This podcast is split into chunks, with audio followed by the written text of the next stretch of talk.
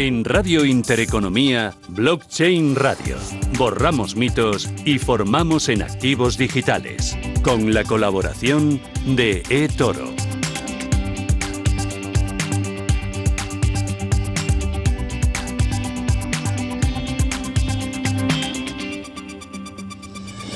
Esto es Radio Intereconomía y arranca aquí una nueva edición de Blockchain Radio. Es jueves 27 de enero y hace un sol bárbaro. Javier Molina, ¿qué tal? ¿Cómo vas? ¿Qué tal, Susana? Bueno, hace, o sea, el invierno ha pasado refilón, refilón por aquí, ¿no? Este frío a mí no, me gusta nada, ¿eh? Que no, que estaba en Mallorca la semana ah, pasada, bueno, bueno, estaba súper bien. Aquí llego aquí a tu ciudad, es un frío que pela. Vamos, aún tengo las manos frías de, de- de venir para el estudio. Este fin de semana va a ser buenísimo, así que prepárate con los niños para sacarles con la bici o con el patinete. Exacto. Te van a agotar, te van a agotar. Ya te digo. Oye, donde hace frío es en los mercados, ¿eh? Bueno, the, the winter is coming, no, the winter is here, ¿no? Bueno, tanto no sé, yo estoy de Winter es, es al final como ya antiguo, ¿no? Pero sin duda alguna que estamos en otro momento de, de percepción del riesgo y eso pues está afectando a los criptoactivos, sin duda alguna. Con lo cual hoy lo comentaremos con alguno que otro de los invitados. Bueno, eh, hoy, invitados, ¿quiénes están ya en, eh, en la entrada de este Blockchain Radio? Pues sí, hombre, empezaremos como siempre con Daniel Ramírez Escudero de, de Bean Crypto para dar un poco esas pinceladas de, de actualidad, noticias más importantes. Vamos a hablar con Miguel Caballero de Tutelus, la parte de formación, aunque hoy lo voy a enfocar, Susana, para ver cómo afecta este- estos ajustes, estas caídas de, de cotizaciones en todo lo que son procesos, ¿no? Porque en el fondo, si comparamos o si queremos entender todo el entorno de los nuevos proyectos como un digamos, como, como un sector más growth, pues oye, también esta adversión al riesgo que puede entrar en los mercados también puede afectar esa parte, ¿no? Luego seguiremos con alguien que lo está petando, vamos, ayer eh, sacó pues un otro proyecto de tokenización de, de- de inmuebles y se vendió todo en 30 minutos. Quería volver a hacer ahí una, una pequeña inversión y, y nada, no pude hacerlo. Vamos a o hablar sea, con fue él. visto y no visto, ¿no? Visto y no visto, o sea, es alucinante. Lo cual también puede ser un reflejo, Susana, de que esos criptousuarios salen de activos proyectos más arriesgados y vuelven a algo que saben que no deja de ser economía, pues si quieres, más real, aplicada, en este caso, pues mediante eh, blockchain, ¿no? Con lo cual, interesante. Vamos a hablar de NFTs, por supuesto, lo haremos con Luis Desde Botum, seguiremos con David Arroyo desde, desde el CSIC, que en este caso hablaremos de Web 3.0, súper importante, otro de los temas que tendremos en 2022, y vamos a darle pinceladas de actualidad, también de, de- de esa parte de NFTs, la parte de CBDCs, y también un tema fiscal que recién acaba de, de salir con respecto al 720, lo haremos con Joaquín Matinero, y terminaremos con Gabriela Chang desde Hub, que nos dará esas, esas pinceladas también de inversión de impacto. Bueno, esto va, esto va rodado a tope, así que arrancamos. Bean Crypto te ofrece la actualidad en Blockchain Radio.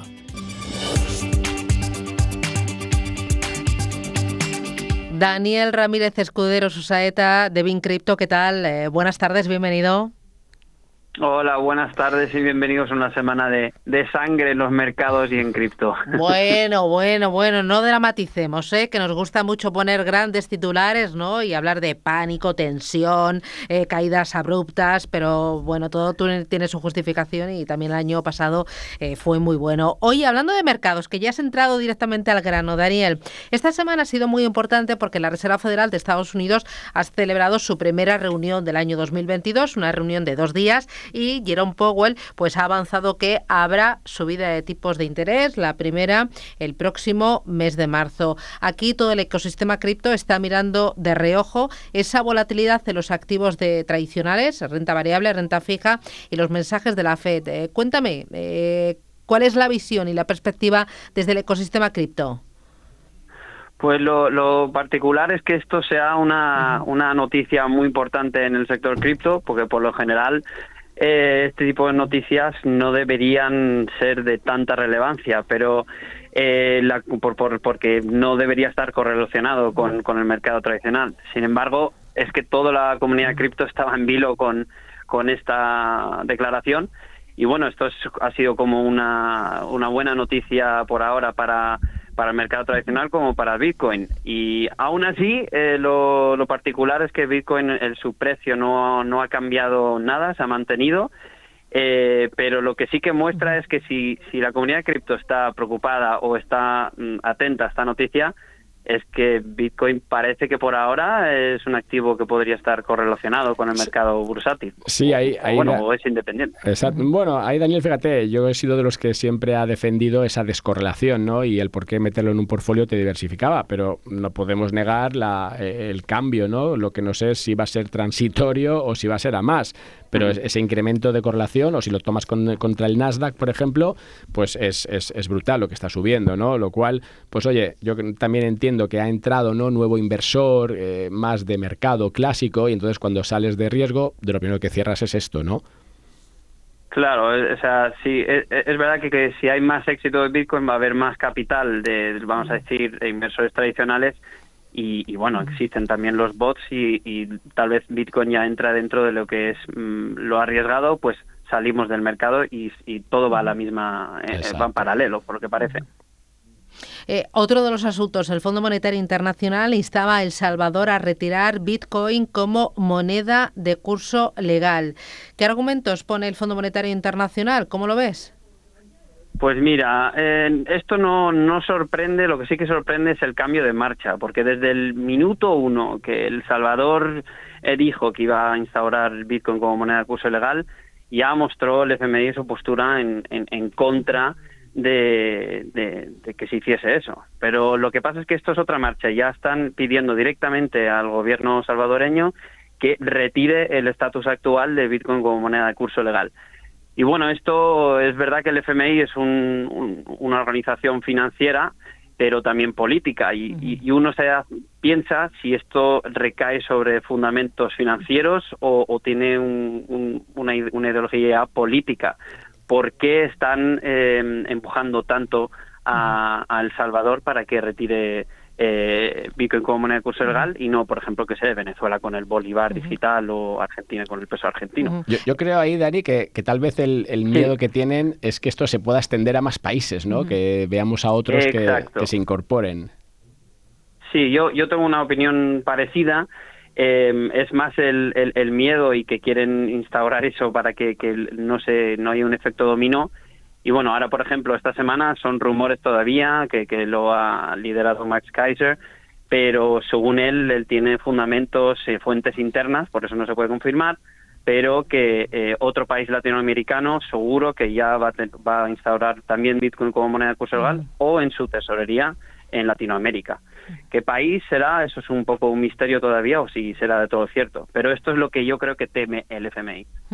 Eh, hay otro asunto importante que destacabais esta semana en Bean Crypto. YouTube explora añadir funciones NFTs para el año 2022. Este ejercicio. Sí, exacto. Esto sería una bomba para, para, para el, mercado NFT. Pues tenéis que pensar que, por ejemplo, un, estudio final de, de 2021 eh, mostraba que YouTube tenía más de 2.000 millones de usuarios activos mensuales. O sea, eso es una barbaridad. Y si eh, la integración en este se estaría en la plataforma de YouTube, eh, expandería bastante los aspectos comerciales y, bueno, de la plataforma, tanto para la plataforma en sí como, como los youtubers y, y demás, ¿no? Y bueno, esto expandería eh, el uso de NFT de una manera exponencial. Eh, por ejemplo, también Twitter esta semana, en una noticia también relacionada, eh, iba a implementar eh, NFT como nueva forma de identidad digital, conectando la billetera de Ethereum para verificar que tú, tú es tu NFT y así mostrarlo en tu foto perfil. Algo como, como la marca azul que, que muestra que, tu, que esa cuenta de usuario realmente es tuya. Eh, no sé cómo lo veis vosotros, pero yo creo que em, para mí los NFT tienen un camino, un recorrido muy claro, la verdad. Totalmente de acuerdo, Daniel. Además, fíjate, ¿no? Eso es una forma justo de verificar que tú tienes ese NFT, que al final no es una copia, porque todos podemos irnos a Instagram, hacernos una foto en un sitio guay, en el fondo hasta ser mentira, ¿no? Aquí, cuando subas algo, pues está verificado, pues oye, es, es, el nuevo paradigma, ¿no? Eh, lo de ya lo estaba comentando. Eh, fíjate, Daniel, ¿no? ¿Cuánta gente ha ido a tu casa en, en, el último mes? Pues no sé, la tuya, pero yo entre que hemos tenido COVID aquí todos y que estamos medio encerrados, pues nadie ha venido a, casa a ver ese Picasso que tengo colgado en, la pared, ¿no? Y, en cambio, a tus redes sociales, a tu cuenta de Twitter, a tu Instagram, ¿cuántos amigos o, con cuánta gente has interactuado, ¿no? Con lo cual eso te cambia y te dice que efectivamente estamos en otro entorno, estamos en un tema mucho más digital y en este caso los NFTs es lo que te va a demostrar quién eres, ¿no? ¿Qué te gusta? ¿Qué aficiones tienes? ¿Qué es lo que te interesa? Y luego ya conectado con la web 3.0, pues imagínate, ¿no? Es que vas a entrar en una de esas webs nuevas y, es que te va a llevar a, los que son tus perfiles, tus gustos, lo que tú quieres realmente y en lo que estás interesado. Sí, sí, el camino de los NFT muestran que es eh, el valor dentro de la era digital es la personalización y que y de la propiedad, es decir, esto esto es mío, esto esto me hace quien soy yo y ese es el valor de los NFT. Pues Daniel Ramírez Escudero desde Bin Crypto, gracias por eh, eh, situar las noticias que son actualidad durante estas últimas jornadas y por ponernos al día. Cuídate y a seguir trabajando. Un abrazo. Venga, muchas gracias a vosotros. Adiós. Blockchain Radio. Innovación y formación a la vanguardia.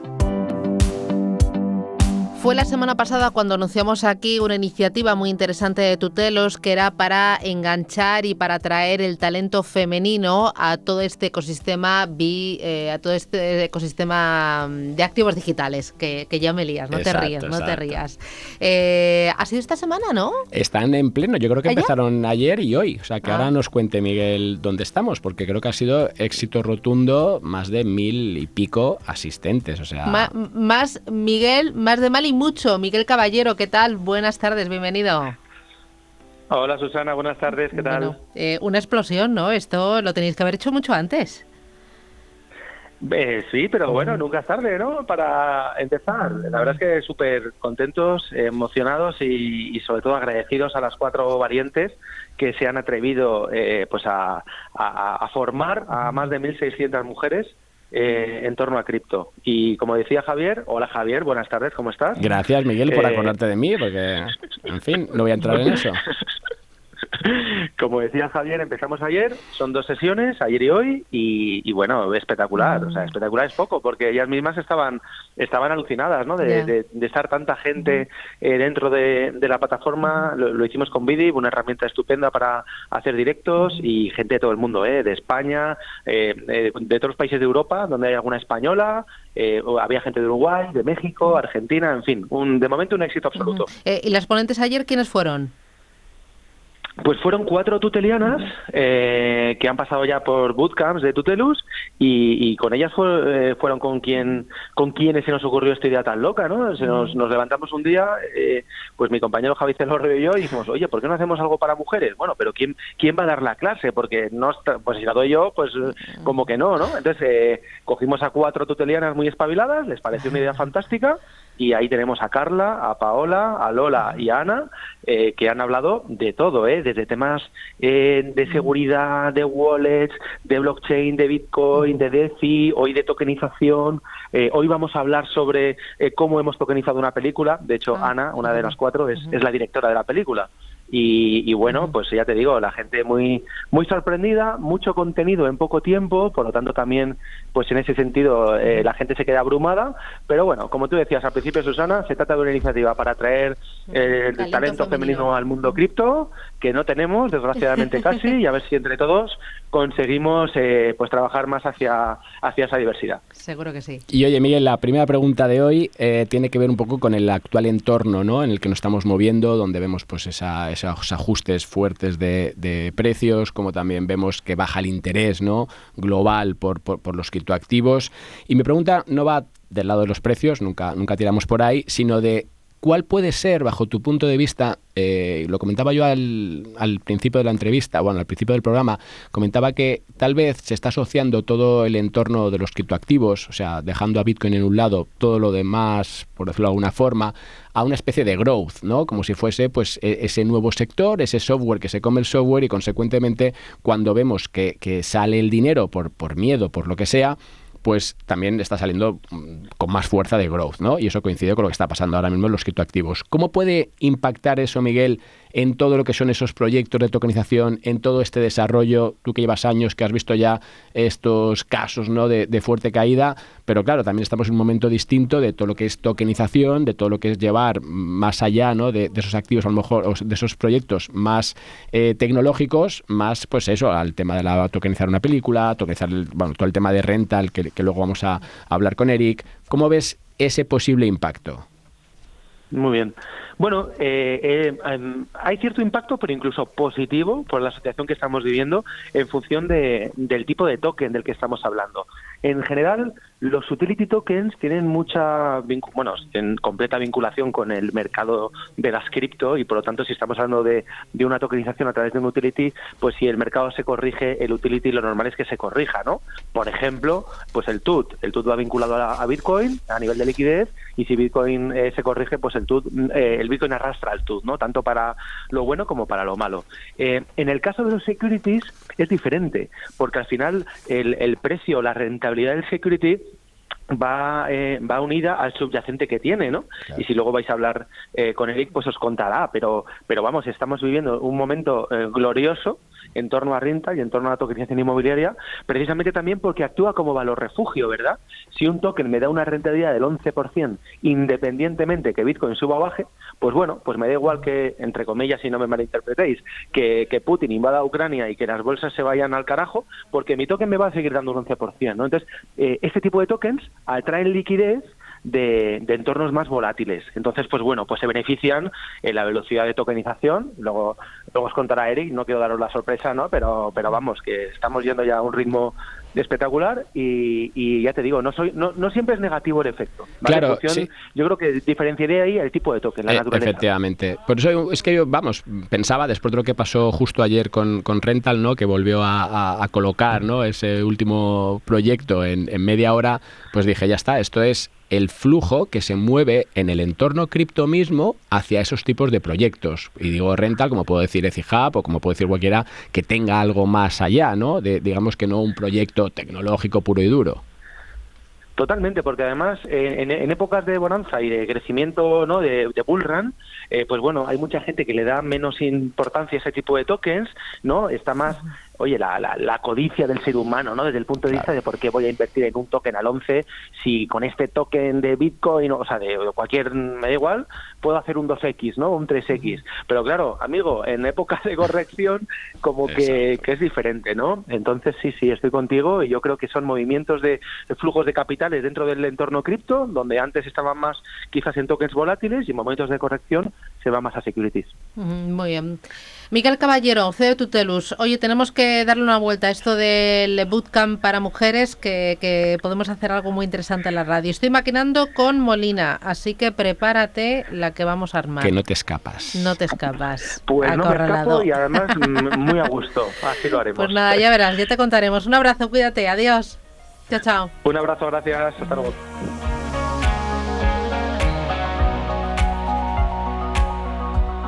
Ideas de inversión en blockchain radio, con la participación de Rental, la plataforma de inmuebles tokenizados. Eric Sánchez, CEO de Rental. Eric, ¿qué tal? Buenas tardes. Hola, buenas tardes Susana, buenas tardes Javier, ¿qué tal? Eh, ¿Cuántos proyectos de inversión sacáis al año, Eric? ¿Cuál es eh, vuestro, eh, cómo fue el año pasado, cuántos sacasteis el año pasado y cuál es vuestra previsión para este año? Sí, pues como ya sabes, al final tenemos 10 meses de vida, es difícil decir lo que hacemos al año, ¿no? Pero, pero sí, te, eh, al final del año pasado lanzamos 12 inmuebles. 12. Eh, desde que empezamos en febrero. La realidad que eh, obviamente súper contento porque pasamos de validarlo en febrero sin saber muy bien cómo iba a funcionar a, a que, digamos, salieran todos los inmuebles rápido. Y este año ya hemos empezado por 3 en enero y la previsión es muy buena porque se está cerrando muy rápido y ya no vamos a ir tanto por número, que sí tenemos una previsión de, llegar a 100, pero sí por cuantía, porque al final eh, lo que nos ha permitido un poquito, el, digamos, el éxito, ¿no? que se esté cerrando rápido, es afrontar retos un poquito mayores. Entonces, más que un número de inmuebles de 80, 90, 100 mil euros, vamos a ir a proyectos un, poquito más grandes. ¿no? 100 en el año y el último ha sido esta misma semana y ha volado. Sí, ha volado, ha volado. La realidad es que hay mucha demanda. Ahora mismo, digamos, ya nos, hemos dado a conocer, ¿no? Sabíamos que el producto inmobiliario que de un 10, un 11, un 12% es complicado eh, de conseguir y que era cuestión de tiempo que en cuanto nos conocieran y vieran que es algo palpable y creíble, ¿no? Y hubiera esa confianza, iba a llegar, ¿no? Entonces, sacamos ayer, de, hecho tenemos sobre demanda, es decir, que, que vendimos el, ese inmueble y se habrían vendido dos en la misma en los mismos 15 20 minutos, así que preparando el siguiente, ¿no? Al final, eh, como, como ya hemos comentado otras veces, somos un producto de inversión que unimos la tecnología, la tecnología la tenemos muy preparada, pero también eh, tenemos que ir preparando los inmuebles, que al final los lo reformamos y los gestionamos, así que trabajando sin descanso ¿no? para, para ofrecer el siguiente ¿no? a, estos, inversores. Eric, antes de que nos cuentes el siguiente, que quiero saber, eh, una pregunta que tengo de estas últimas, eh, vamos, de este año, esos tres proyectos que ya has cerrado en, en 2022, ¿estás viendo si esos flujos son de criptousuarios o de ya inversores que tienes en la plataforma y que aumenta sus posiciones? ¿O estás viendo que es el que entra y utiliza, oye, y es la primera vez que se aproxima? Pues mira, principalmente está aumentando posición. Es decir, como te decía, al final había un punto de, oye, esto de tokenización, de invertir a través de un wallet, ¿cómo, cómo es? no eh, Mucha gente probaba y cuando ha empezado a ver que, que recibe dividendos, dice, oye, esto es creíble, hay un equipo detrás que consideran serio, eso porque no me conocen en persona, pero, pero bueno, digamos que, hacemos las cosas bien, por decirlo así, más que, más que serio, ¿no? Y sí están, digamos, ampliando su posición, es decir, pequeñas inversiones de prueba ahora se convierten en tickets de 10, 15, 20 mil euros. Al final eso hace que, que la empresa eh, crezca más rápido y que, saquemos inmueble a, esa velocidad. Entonces, ya, ¿cuál es el siguiente? Has hablado de importes mayores, hablábamos el año pasado de un edificio, creí entender. Eh, ¿Cuándo vamos a poder eh, incrementar posiciones? Porque es que no me dejas. Sí, sí, la realidad es que ahora mismo hay gente con un capital un poco mayor que no puede entrar. ¿Por qué? Porque está limitado a, los, a los pisos que normalmente están siendo de 70, 80, 90 mil euros. Que claro, al final ahí no, no puedes meter demasiado capital, como quien dice, ¿no? Porque hay pelea a las 5 de la tarde, para, que normalmente es la hora que lanzamos para entrar.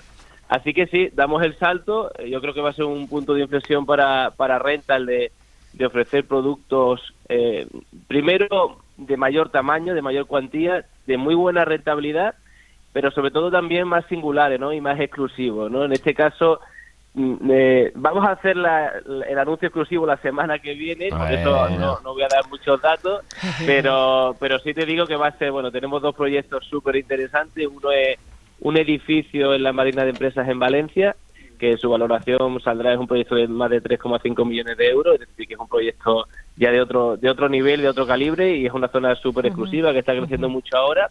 Y otro es eh, un coliving, que como ya sabéis ahora mismo, digamos, en la parte inmobiliaria ya está un poquito de moda el tema coliving, pero en este caso va a ser un coliving tokenizado, que en este caso va a ser el primero del mundo, ¿no? Y va a ser en Sevilla, también es un proyecto de, de alrededor de un millón de euros, y sin duda yo creo que para los inversores que tienen ahí ese capital preparado, que quieren un buen producto financiero y además, en este caso, un producto bastante exclusivo, pues, pues ahí lo vamos a ofrecer. ¿no? Pues estaremos al tanto de esas nuevas oportunidades y de esos nuevos proyectos. Gracias, eh, Eric. Eh, cuídate y a seguir trabajando. Un abrazo. Adiós. Gracias a vosotros. Adiós. Un abrazo. luego. Blockchain Radio. Actualidad, información y rigor. Nuestro siguiente invitado es Luis Carbajo, que es CEO de Botun. Luis, ¿qué tal? Buenas tardes. Hola, buenas tardes, ¿cómo estáis? Oye Luis, antes de nada, eh, nos vemos la semana que viene aquí en Madrid, porque tenemos un, evento donde coincidimos, ¿no? Y que va a ser interesante. Y de hecho, mira, la primera pregunta ya la voy a enlazar con, con peticiones que me están llegando y tiene que ver con los NFTs, ¿no? Porque eh, es el tema, pues ahora de moda, es el tema, pues que, estamos viendo sobre la mesa, es el tema que estamos viendo que va más allá ya, ya de, de, los criptoassets como tales. Entonces, la primera pregunta es, oye, ¿qué impacto tiene un mercado como el actual en el mercado, digamos, en los, a, nivel de, caídas fuertes en, cotizaciones, en el mercado de los NFTs. Es decir, ¿estás viendo menos artistas que se acercan a vosotros para que les ayudéis en todo ese proceso de, mintear sus obras? ¿Estáis viendo que eso se ha parado? ¿Cuál es un poco tu, visión? Estás ahí en el centro del, de, toda esta vorágine eh, en cuanto al impacto que esto puede tener. Pues muy buena pregunta. Yo creo que, está separado, ¿no? Es un, son, al final también lo de los NFTs eh, ha nacido obviamente como criptoases de inversión por, por parte de, la comunidad, pero también es un, un asset que no tiene nada que ver a nivel de correlación con el, con el, el token de, de apoyo, ¿no? O sea, no, no tiene nada que ver con el gas de Ethereum que necesita para mintarse o de Polygon o del que sea. Y la verdad es que nosotros a nivel de demanda no he visto, no hemos visto no hemos visto ningún tipo de, bajón por el tema de, de, las cripto. Yo creo que también es cierto que todavía estamos en un mercado muy emergente y es al contrario, la gente empieza a saber mucho más de los NFTs y están a tope con querer saber y entender eh, cómo utilizarlos. Así que por ahora nosotros, desde luego, no hemos visto ninguna bajada de actividad con por el por el problema que está habiendo ahora con las cripto, ¿no? las bajadas de cripto. Oye, segunda pregunta, aprovechando vuestra labor que, tenéis con vuestra propia plataforma para mintear en este caso pues eh, NFTs, eh, viene también a raíz de, un artista que, bueno, me, me, llamó el otro día y me dice, oye, eh, va a venir Botum, lo he visto ahí en, este evento que hacemos en una noche con, y donde yo voy a estar de, ponente, ¿no? Para intentar explicar todo esto de forma sencilla. Entonces me dice, ¿cuál es la diferencia? Y, esa fue muy buena pregunta. Digo, antes de que me la hagan allí, mira, digo, aprovecho que te tengo aquí en la radio para, para luego tener respuesta, ¿no? Dice, ¿cuál es la diferencia entre acercarme a alguien que me ayude, que me lleve de la mano en todo este proceso, ¿no? De, soy una, en este caso era un, un artista, utilizando Botum, o yo mismo me abro mi cuenta en OpenSea, que al final puedo mintear gratis y que solo tendré que pagar un poco de gas cuando los quiera poner a la venta. Y digo, mira, pues oye, eso se lo voy a pasar a, Luis. ¿Cuál es la diferencia entre acudir a un profesional o hacerlo tú a nivel casero? Pues yo creo que hay dos grandes diferencias. Lo primero es que incluso abriéndote una cuenta gratis en OpenSea y haciéndolo por tu cuenta, no es un proceso sencillo si no sabes de qué va todo este mundillo de, los criptoactivos, de los wallets y, demás.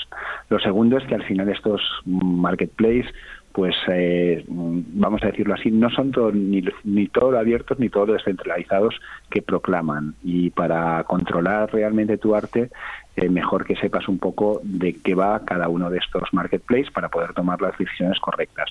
Y realmente, pues un artista eh, lo que tiene que estar pensando es, en, su arte y no en la comprensión de estos marketplaces, ¿no? Entonces, el, el acercarse a alguien que conoce, eh, pues bueno, todo este mundillo y, hemos dedicado mucho tiempo a ello, le facilita todo ese proceso. Lo primero porque pues eh, directamente pueden entender la diferencia en controlar sus propios smart contracts, sus propios minteado y demás, eh, lo que les da de más o de menos el estar en un OpenSea, en un Rarible, en, en otros marketplaces y luego pues que al final hay otras preguntas adicionales a qué es lo que pasa cuando no solo ya cuando se mintea y que es gratis y pago fin, ¿no? pero es qué pasa cuando esta venta se ha hecho, qué pasa con los royalties, esto cómo se declara, eh, esto mm, me puede tocar las narices Hacienda, sí o no. Entonces, todo este tipo de cuestiones, pues al final nosotros las facilitamos, les facilitamos mucho la respuesta porque pues lo tenemos muy por la mano, ¿no? Y eso no quita que como galería adicional de la venta de los NFTs luego pueden utilizar Marketplace, pero que los utilizan ya desde, por así decirlo, desde un punto de vista informado, incluso de una manera sencilla, porque nosotros cogemos muchas funcionalidades de estas de, de poder subirlo desde la plataforma. Oye, una, una última pregunta que lo has mencionado un poco de pasada, pero creo que es interesante. Cuando yo voy a un marketplace, como es el caso de OpenSea, el smart contract al cual yo estoy, digamos, acogiéndome, por decirlo de alguna forma, es genérico cuando yo voy a Botum es un smart contract para mi obra, para mi arte y que yo voy a poder controlar y programar como yo quiera. Pues sí, de hecho tenemos como varias opciones, ¿no? El, por así decirlo, el, genérico, el que tú puedes utilizar de una manera muy sencilla porque ya está preparado y es, eh, no necesitas nada más, o uno específico que podamos eh, hacer específicamente para ti, que tiene las cosas básicas de lo que va a tener un RC721, pero que puede tener cosas adicionales, que ahí es por donde van un poco proyectos específicos de NFT en el que los puedes añadir y a tu propio smart contract. ¿no? Entonces, bueno, nosotros te ayudamos en ese proceso y desde luego puedes hacer el, smart contract a, medida para luego desplegarlo desde nuestra plataforma directamente, pues ya sea en Ethereum, en Polygon o en las que las que escojamos, ¿no? las que escoja el artista. Luis, en un, en un minuto. pregunta importante porque, como has dicho, ¿no? muchas veces luego hay una sorpresa con OpenSea o con este tipo de marketplace que al final esos smart contracts tienen ciertas limitaciones. Claro, y sobre todo eh, si le haces una colección. Entiendo que si es una obra única, pues bueno, es como más gestionable, pero si vas con una colección, ahí sí que tienes unos problemas que no piensas antes de hacerlo. Claro. Claro, sí, sí, y, bueno, y pensar que también esto está todo un poco todavía por hacer. Yo creo que pues estos marketplaces eh, están desbordados por la demanda y obviamente van van a volumen, ¿no? Entonces eh, los artistas que tienen ciertas eh, inquietudes y quieren hacer las cosas un poco más personalizadas, pues bueno, aquí en un, en un marketplace de estilo no lo van a poder hacer. Y por otro lado, pues con nosotros eso se facilita, ¿no? Pero sí, sí, tienes toda la razón. Muy bien. Luis Carbajo, gracias. Muchísimas gracias. Gracias, hasta otra, cuando quieras. en el, en el evento. Hasta luego. Adiós. Un abrazo. Criptoassets en Blockchain Radio, con la participación de ONIS, empresa española de custodia para activos digitales. Bueno, en este arranque de año, en uno de los primeros programas, eh, hablamos de tendencias 2022. Eh, hablamos de NFTs, hablamos también de metaverso, hablamos de criptomonedas y uno de los nombres que ya está sonando con mucha fuerza es eh, Web 3.0. Hoy vamos a intentar comprender qué es, si es realmente posible, dónde se va a aplicar, quiénes son los principales actores, jugadores y para ello nos acompaña David Arroyo Guardeño. David, ¿qué tal? Buenas tardes, ¿cómo Hola, buenas tardes. Oye, David, antes de nada, gracias porque te, te has saltado ahí por te hemos atrapado, ¿no? Te, te has saltado por ahí y, has sido muy amable respondiendo y, oye, pues gracias por tu participación. David, la, primera pregunta, eh, Web3, ¿qué es esto? ¿De qué estamos hablando cuando ahora vemos en todos los medios, en todos los sitios, ¿no? Parece que no puedes ir a, vamos, a hacer nada sin, sin pasar por la Web 3.0. ¿De qué estamos hablando?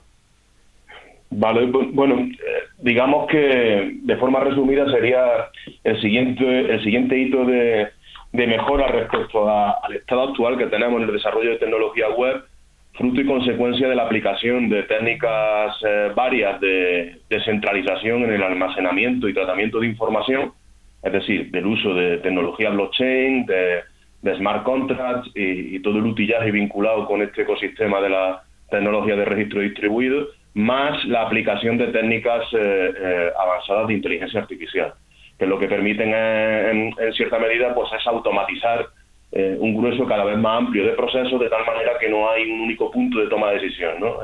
Y en, y en principio pues evitaría pues la dependencia respecto a un único actor. Digo en principio, porque eso es lo que ocurre en base a, lo que serían la, las asunciones desde el punto de vista teórico de la tecnología. Luego hay que desplegarla y hay que desplegarla donde pues se despliega en Internet, que es un medio que está diseñado desde el punto de vista de arquitectura de modo descentralizado, pero entramos en Internet a través de, un conjunto de, proveedores de, de servicios que es finito y que suele estar eh, bastante centralizado. ¿no? Claro. en principio la Web 3 sería esa evolución. Claro, pero, pero justo eh, eso te iba a preguntar, pero al final hay riesgo de caer en lo mismo, porque estamos diciendo, vale, utilizamos algo de centralización, pero igual que comentabas, ¿no? que al final en Internet eh, accedemos mediante los grandes proveedores. Eh, ¿Qué va a suceder en este campo?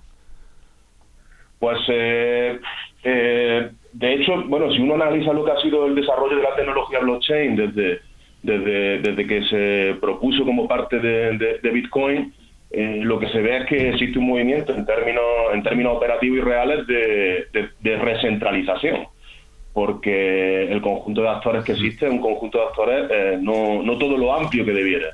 Eh, en, términos, en términos de despliegue de una infraestructura hemos de tener en cuenta que normalmente vamos a desplegar este tipo de servicios en, en, la nube, en el cloud. si por ejemplo nos vamos al detalle de, de, una de las blockchains más utilizadas, que es la de Ethereum, ¿no? Que, es el pivote esencial sobre el que se ha ido, eh, eh, digamos, eh, impulsando todo el despliegue de las Initial Coin Offering y todo, todo el sistema de crowdfunding descentralizado y demás. pues un grueso muy importante de los nodos que se utilizan en, Ethereum son, son nodos Infura y esos nodos Infura van sobre Amazon Web Services. Me atrevo a pensar que no es un esquema de descentralización tan, tan, tan, tan, tan profundamente desplegado como promete la tecnología. Eh, hay que tener en cuenta que tanto Web3 como cualquier otro tipo de, elemento tecnológico que haga uso de blockchain requiere la coordinación de tres, de tres patas, digamos. Una primera pata que es criptográfica, que permite que la información se escriba de forma descentralizada utilizando protocolos de consenso que habilitan pues precisamente que no exista un único actor escribiendo información. Necesita que haya un protocolo P2P en el que no haya una centralización de las comunicaciones y por último necesita que exista un marco de colaboración eh, que sea ventajoso y, sostenible para el conjunto de actores involucrados en todo ello. Si estas tres capas no están bien eh, conectadas, eh, no podemos hablar de descentralización, podremos hablar de otro tipo de, circunstancias y otro tipo de, modos de operación. Esto lo digo desde el punto de vista tecnológico. Luego, es verdad que se habla de que ha habido una revolución y demás. Yo tengo que ser bastante riguroso. Eh, yo no veo tanto cambio. De hecho, desde el punto de vista de seguridad, los problemas a los que nos enfrentamos son muy parecidos a los que hemos tenido de forma tradicional en el espacio web. El mismo tipo de ataque, el mismo tipo de vulnerabilidades, con un agravante que como se asume que la, que la tecnología es muy segura, eh, se descuidan ciertas pautas y ciertas cautelas.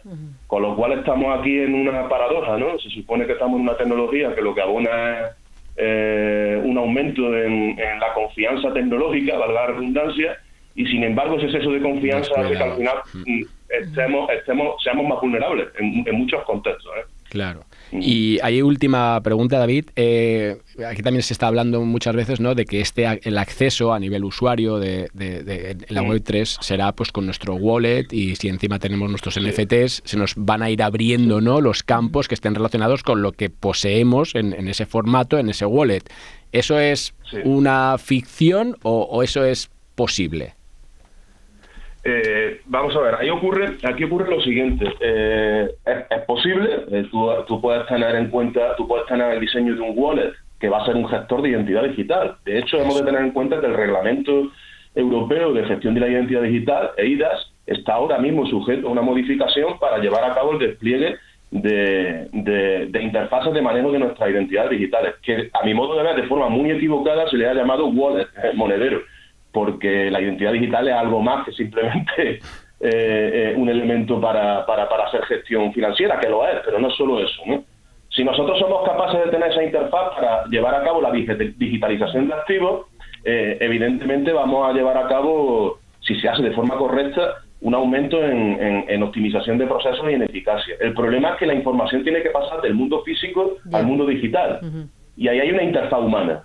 Es decir, no podemos tratar de eludir lo que es la gobernanza clásica de esquemas sociales y corporativos, no la podemos sustituir simplemente por una gobernanza algorítmica. Necesariamente tiene que haber una coordinación entre uno y otro. Se dice que esto puede ayudar a que deje de existir la figura del notario, pero existirá otro tipo de figura de notario.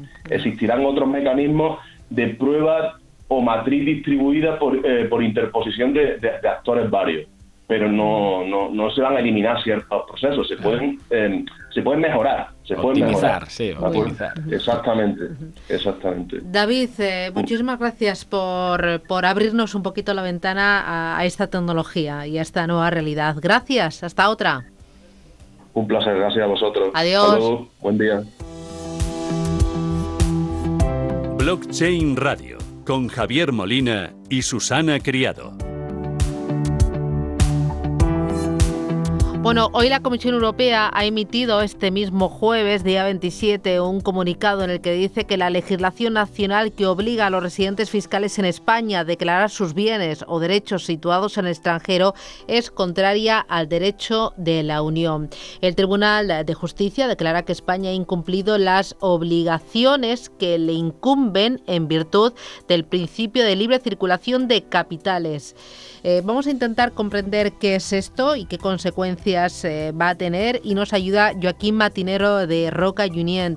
Joaquín, ¿qué tal? Buenas tardes, ¿cómo vas?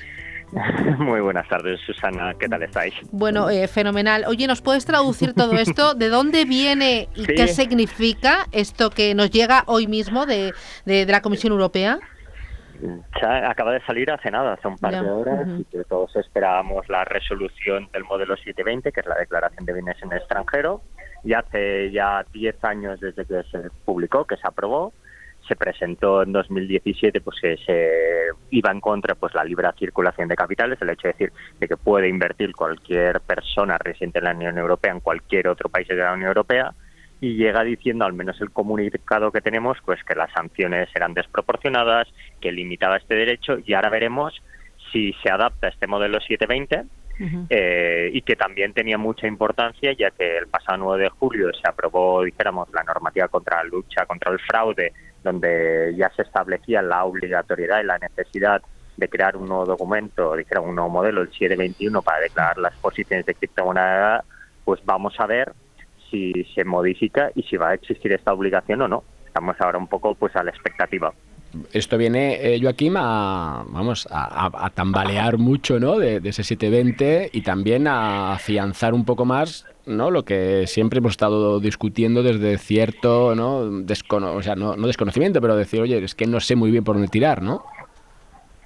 Sí, en principio aparecía la obligación de declarar el importe total de posición de criptomonedas el 31 del 12 este año en el 720 y así pues eh, la gran mayoría de los expertos fiscalistas lo, se habían posicionado. Pues claro, ahora mismo con esta resolución y al no haberse publicado aún porque falta la regulación reglamentaria del esperado 721 para muchos, que es la declaración en todo eh, detalle de la posición de criptomonedas, pues veremos realmente pues qué eh, decisiones toma el gobierno y si realmente pues para este año hay la obligación o no.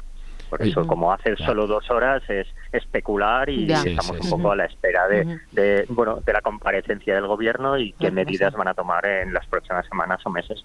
Oye, con lo que estábamos el otro día especulando en, el LinkedIn, ¿no? Era con, te decía yo, si esto de los NFTs, si esto de la moda que se une, ya no solamente en NFTs, sino el caso que comentábamos era de Fendi, ¿no? Que lanzaba un Ledger, ¿no? Un cold wallet ahí con, vamos, de todo lujo. No sé lo que costará, imagino que, no sé, 5.000, ¿no? no sé. se sabe, no se sabe.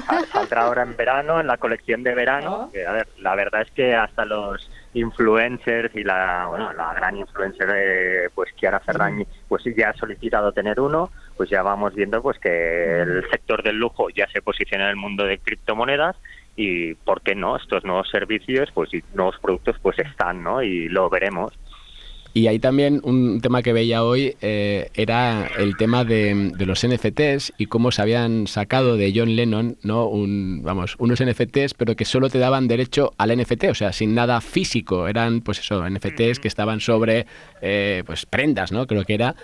Y, digo, ostras, esto ya, esto sí que ya es too much, ¿no? O sea, voy a comprar un NFT para decir, para decir que tengo un trozo de código, ¿no? O sea, ¿dónde está el bien y el mal aquí, Joaquín? ¿Dónde está la diferencia entre lo que es útil y lo que no? Claro, es lo que decimos, a lo mejor porque mi generación aún nos gusta el mundo físico, ¿no? Y el hecho de tener un coleccionable que lo tocas, lo tienes en la estantería, es tuyo y demás, pero ya vemos que las nuevas generaciones, pues tener el NFT en su aplicación y poder vincularlo con su perfil de Instagram y Twitter y que se certifique que tú eres el titular de este NFT, pues debe de tener un valor, ¿no? Y creo que allá vamos, cada vez más es lo intangible, pero que tú eres propietario de algo único y que, la, y que otra gente no. Claro, pero en este caso no es que yo cree una obra digital, ¿no? que no la voy a poder tocar nunca, y otra cosa es que de un activo real, ¿no? Lo tokenice de esa forma y, luego lo luzca por ahí, ¿no? Es que ¿dónde está la diferencia ahí? Sí, sí, es, no, es que claro, es este el punto, ¿no? Hasta qué cierto, pues eh, se le da valor a única exclusivamente tener una propiedad de algo digital y yo poder determinarlo que tener la parte física. Es lo que decimos, el ser humano, el ser humano también tiene este forma extraña de funcionar y dar valor a cosas que a lo mejor hace dos años no tendrían valor alguno. Oye, por ya en un minuto, última pregunta que tampoco quería dejar sin hacerte, el tema de, la, de las CBDCs, en este caso de la Reserva Federal, ¿no? que sacó pues un paper con pros y contras. Eh, resúmenos un poco, ¿qué tenemos ahí? Nada, nada, nunca mejor dicho, nada nuevo bajo el sol, todo el mundo esperando el digital dólar, pues con, un poco como la contraprestación o la situación en China, que el 4 de febrero con palomitas vamos a ver cómo funciona. Y nada, pues eh, cada uno lo tienen que estudiar, que tienen que hablar con los lobbies, con los bancos que no van a dar aún soluciones pagos en formato offline, por tanto vemos que el digital dólar va a tardar al menos por ahora unos años en estar en formato piloto. ¿Y el, el, europeo? ¿El europeo, Joaquín? Todavía pues más años. Pues, Sí, yo espero que el europeo antes, porque si Mika se va a aprobar ahora a finales del 22 junto con el piloto del sandbox europeo, pues no debería tardar demasiado. Si la estructura ya se hace oficial, pues eh, al menos los pilotos o las pruebas deberían de existir. Bueno, lo iremos viendo. Iremos viendo día, día, a día. lo veo, lo, lo, vamos viendo, que os veo muy optimistas. Gracias, Joaquín. Hasta pronto. Un abrazo. Adiós. Hasta luego. Chao. Inversión con impacto en Blockchain Radio. Hemos arrancado el año en un entorno de alta volatilidad en los mercados financieros, con caídas de doble dígito en los principales índices americanos y eh, pues tensión pues por los tipos, por la inflación, por Ucrania también. Esto está haciendo que muchos ahorradores eh, vayan buscando activos eh, reales, también volatilidad en, Bitcoin, en Ethereum. Gabriela Chan, desde ECIHAF, ¿qué tal? Buenas tardes. ¿Qué tal, Susana? Buenas tardes. Eh, este entorno de alta volatilidad y de incertidumbre en, otros activos eh, favorece a la inversión en proyectos reales. Gabriela, ¿tú lo ves así? Totalmente, porque ahora es el momento que siempre hablábamos, ¿no? Cuando viniera el beer market a la baja, los productos que ofrecen una rentabilidad que no está vinculada con estos mercados, es un producto acíclico, pues es como el refugio, ¿no? En este momento de estampida de los precios que se bajan, pues los proyectos que tenemos conectados con el mundo real siguen ofreciendo el 8% de rentabilidad anual. Y ahí, Gabriela, eh, luego entramos en detalles de, de, lo que es la, plataforma vuestra, pero ¿esto lo estás viendo a nivel global de la inversión de impacto? Es decir, ¿estás viendo que esos flujos ahora salen de mercado, llevan un mes y pico saliendo de mercado de, de acciones, dos meses del mercado de los criptoassets? ¿Ves flujos hacia la inversión de impacto? ¿Mayor atención, mayor búsqueda de proyectos? A ver, Realmente la inversión de impacto está creciendo a nivel global, pero entendamos que todavía hay muy pocos proyectos cripto que ofrezcan una rentabilidad dentro del mundo de impacto, ¿no? Entonces no hay no hay mucho donde ver. O sea, estadísticamente crece año con año la inversión de impacto, demostrando además que las empresas son más resilientes y con mejor rentabilidad incluso, ¿no? Pero ya la combinación DeFi, o sea, impacto, blockchain, pues hay muy poco donde ver, ¿no? Creo que somos pioneros en ese sentido. Claro, y ahí yo te hablaba más a, nivel global, o sea, más de, si estás viendo, pues eso, pues como hemos hablado a veces con, con Agustín, ¿no? Desde Gawa Capital, que, hablamos de esa inversión de impacto. Me refiero más al, al contexto, si ves que eso puede favorecer esa, ¿no? el, que busquemos, pues ya que estamos, hacer, hacerlo bien en, en, proyectos descorrelacionados y luego ya lo ligo con, con Hub, si estás viendo tú en ese contexto flujos que os están entrando de forma un poco más fuerte estas últimas semanas. Sí, sí, sí, eh, se nota. Y ya te digo, con la caída, por ejemplo, podríamos ver, eh, nos afecta en el sentido de que están vinculadas las criptomonedas con el ETIX y el ETIX ha bajado de precio junto con el Ether, porque estamos en, una, en un exchange descentralizado. Sin embargo, se ha mantenido la cantidad de inversión, incluso se ha incrementado. Hemos bajado de tener un total estaqueado de 30 millones a 22 millones y seguimos 27 veces sobrecolateralizados, con lo cual pues hemos demostrado que, el proyecto es resistente, ¿no? Y lo notamos en que el flujo sigue incrementándose. También es que los proyectos que tenemos ahora, eh, eh, o sea, es como la, rizar el rizo. Encima son para comprar cafés, como una doble colateralización, ¿no? Estás apoyando eh, proyectos para la comercialización, para la compra de la cosecha de las comunidades, que es en sí mismo un doble colateral, ¿no? el café como materia prima. Entonces, sí, estamos muy contentos con, con, esta situación porque todo el mundo nos preguntaba y lo agradecemos, la preocupación. Oye, con este batacazo que se han pegado las criptomonedas, ¿estáis bien?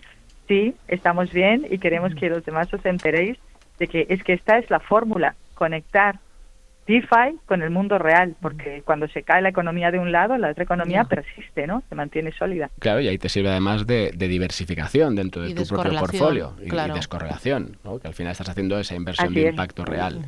Oye, Gabriela, esa cafetería que tenemos. La semana que viene, ¿no? ¿Está preparado? Que tenéis ¿Está preparado? sí, qué emoción. aprovechamos. con los capuchinos y los expresos ah, con impacto, con una espuma de impacto bien puesta. Que ahí, Gabriela, lo que se me había ocurrido es grabar el miércoles, eh, grabar ahí en directo y que incluso los oyentes de, Blockchain Radio se puedan acercar, ¿no? A, saludarnos, a tomarse un café y a conocer más del proyecto Sería in situ. Maravilloso. Claro, lo que tenemos es un espacio mixto donde está el proyecto que genera la financiación, la tienda física donde podéis comprar el café que ayudáis a financiar y la cafetería donde lo podéis degustar, ¿no? Es como un, un, un tres en uno, un pack y estaremos súper contentos de, de, recibiros por aquí el mismo día que grabemos, así que súper super lujazo será pues teneros aquí. La semana que viene, la semana que viene allí nos tienes. Gabriela, que nos vemos. A mí lo del capuchino me encanta. Vete preparándolo que vamos de cabeza. Cuídate, gracias. Nos vemos la semana que viene. Nos vemos. Adiós, chao, chao. Bueno, y que nos dan las tres, ¿no? Ahora es el momento de comer, ah, no, no, de capuchino. te digo, pero bueno, aquí con un montón de cosas. Me voy aquí con detalles a analizar, Susana, y a preparar el siguiente programa. Bueno, blockchainradio.es nos pueden escuchar y también los podcasts que subimos en Evox, en Spotify y en Radio Intereconomía y la próxima semana aquí en directo a las 2 de la tarde en Radio Intereconomía Blockchain Radio. Gracias y feliz semana. A por el jueves.